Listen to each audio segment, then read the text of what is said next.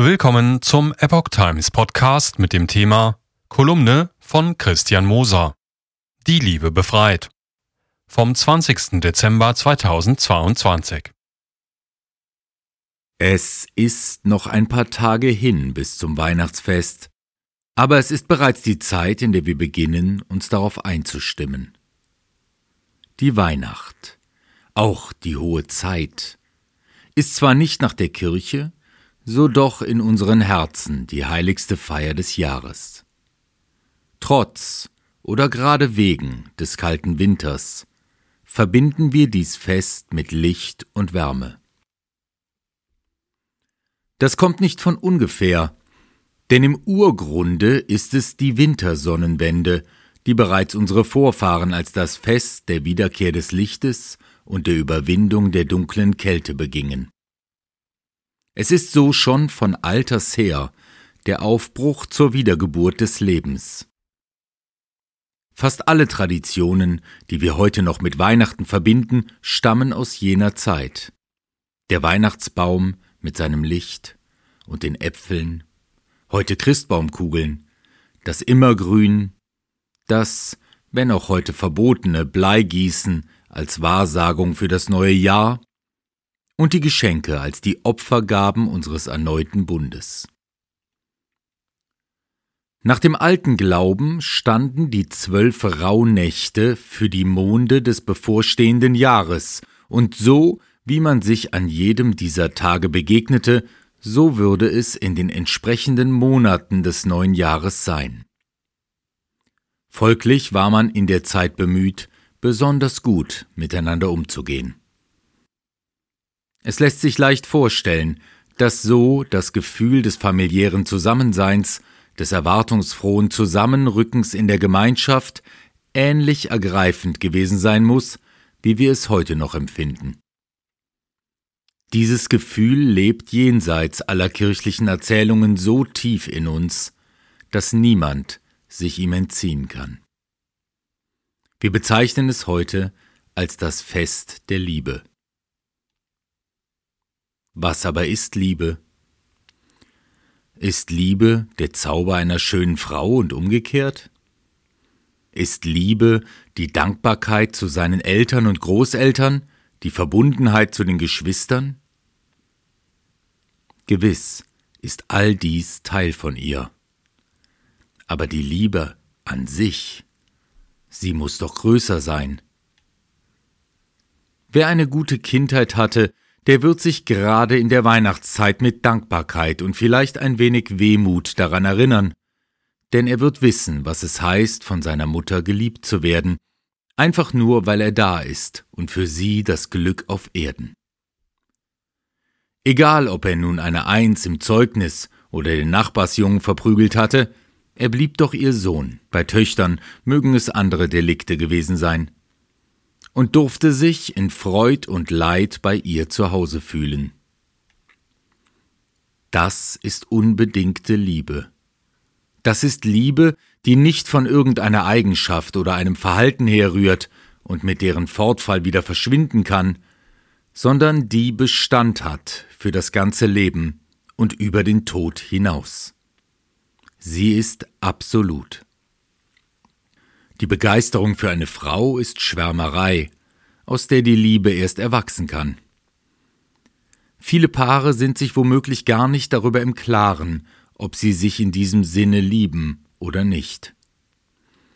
Dass so viele Ehen wieder geschieden werden wegen irgendwelcher Differenzen und seien es Kleinigkeiten, zeigt, dass die Paare oft nicht aus absoluter Liebe zusammen sind, sondern weil sie glaubten, gut zu harmonieren und im schlechten Falle sich darin irrten. Aber auch wenn sie sich wirklich lieben, so kann es sein, dass der Alltag nicht funktioniert. Die Liebe zeigt sich dann in der Art, wie sie auseinandergehen. Geschieht dies in Verbitterung, so wurde bloß die Erwartung enttäuscht. Waren sie nicht der Erwartung wegen, sondern in absoluter Liebe zusammen, so werden sie sich eingestehen, getrennte Wege gehen zu müssen, aber ohne Groll, dafür in tief empfundener Achtung und bleibender liebevoller Verbundenheit. Das erfordert Größe. Aber jeder ist zu dieser Größe fähig, wenn er nur bewusst lebt.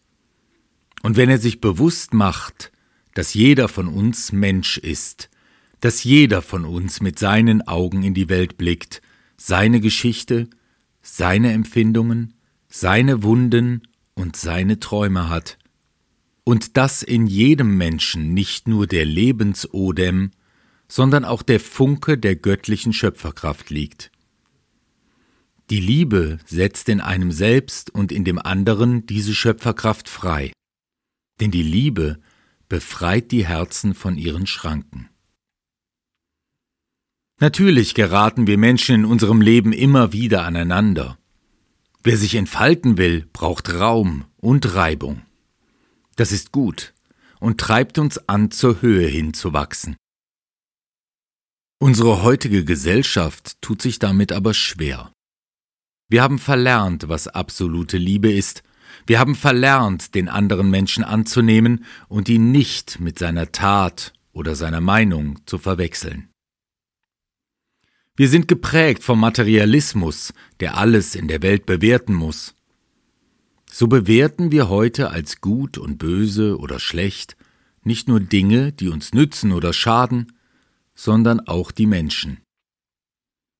Daran haben wir uns so gewöhnt, dass selbst diejenigen, die auf ihre Meinungsfreiheit pochen, oft dazu neigen, diejenigen, von denen sie diese bedroht sehen, ebenso zu verdammen, wie sie selbst es sich verbitten. Dieses Wie du mir, so ich dir ist eine Verirrung des natürlichen Strebens nach Ausgleich. Die Natur strebt immer nach dem Gleichgewicht. Wir kennen das vom Wasser, vom biologischen Gleichgewicht im Lebensraum, davon, dass in der Natur das Werden und Vergehen als der Lebenskreislauf herrschen. Genauso streben wir im Miteinander von Natur aus nach Gerechtigkeit, dem Ausgleich von Forderung und Schuld, Recht und Unrecht. Als es die Staaten noch nicht gab, war jeder bzw. jede Sippe für die Gleichheit des Rechtes selbst verantwortlich. Entgegen dem heute verzerrten Bild hatte die Fehde den Sinn im seltensten Falle durch Blut, sondern durch angemessenen Ausgleich das Miteinander der Sippen und Stämme wiederherzustellen. Das Streben nach sozialer Harmonie lässt sich gut zum Beispiel daran ablesen, dass nach germanischem Recht für die Beurteilung einer Straftat es weniger auf die Tat ankam, als auf den Leumund des Täters, den dieser durch Zeugen bestätigen konnte. Das Verfahren lief auf die Frage hinaus, ob der Täter in der Gemeinschaft aufgehoben bleiben konnte. Diese Harmonie ist nichts anderes als ein Gleichgewicht. Genauso ist unsere innere Harmonie nichts anderes als das Gleichgewicht der Seele. Ob wir inneren Frieden finden, ob wir uns mit einer Tat, die wir nun einmal nicht ändern können, abfinden, das hängt von eben diesem Gleichgewicht ab, nämlich davon, ob die Tat unserem Seelenheil gleich, französisch egal, ist. Dieses innere Gleichgewicht wird gerne mit dem äußeren Gleichgewicht verwechselt. Das habe ich erleben dürfen anhand der Reaktionen auf meine Kolumne Verzeihung, Herr Spahn. Darin hatte ich nach der Bitte des Herrn Spahn, dass die Bürger doch nicht so verhärtet sein mögen und ihm verzeihen sollen, darauf hingewiesen, dass das Verzeihen allein Sache der Geschädigten sei und er mit seinem Gewissen selber würde zurechtkommen müssen. Die Antworten sehr vieler Leser zeigten, dass so viel Schmerz in ihren Herzen ist, dass sie Mitgliedern der Regierung am liebsten das Schlimmste wünschen. Es bedarf nicht viel Fantasie zu sehen, dass die Rache nichts anderes bewirkt als einen Kreislauf der Gewalt, mag es körperliche oder seelische sein. Aller Streit unter den Menschen hat seine Vorgeschichte, und jeder rechtfertigt sein Tun mit dem der anderen. Jeder Krieg trägt den Keim des nächsten Krieges in sich, und die Saat geht auf, wenn wir nicht vergeben und verzeihen. Beide Begriffe werden meistens synonym gebraucht. Ich möchte gerne den Begriff vergeben als den Erlass der Schuld dem anderen gegenüber, den Begriff des Verzeihens hingegen als die Herstellung des inneren Friedens mit sich selbst bezeichnen.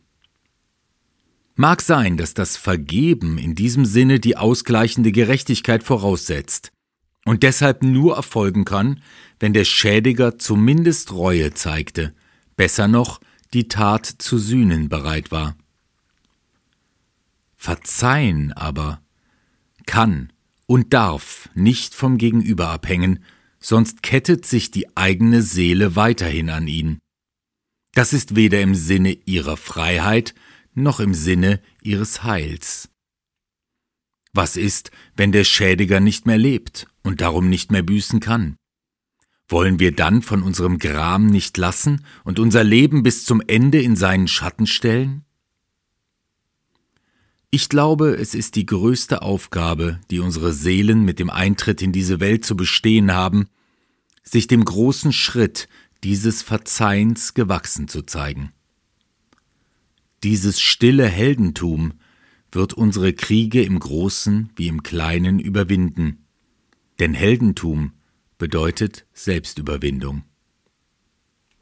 So wie selbst der Zins, der uns alle niederhält, das Erlassjahr kennt, so tun wir gut daran, nicht nur zum Weihnachtsfest in uns zu gehen, und so wie dann um uns die Finsternis dem Lichte weicht, in uns die Dunkelheit mit dem wärmenden Glanze der Liebe zu erhellen.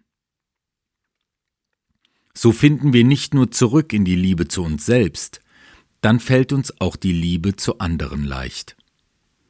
Sind wir erst eins in der Liebe, so sind wir wieder eins in Gott.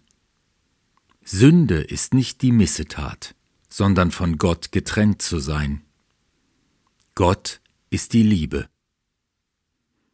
Der, dessen Geburt wir beim Fest des Lichtes feiern, der kam nur aus dem einen Grunde in die Welt, uns diese Liebe zu zeigen und für die Überwindung der Schuld und die Einkehr des Friedens in uns überwand auch er sich selbst.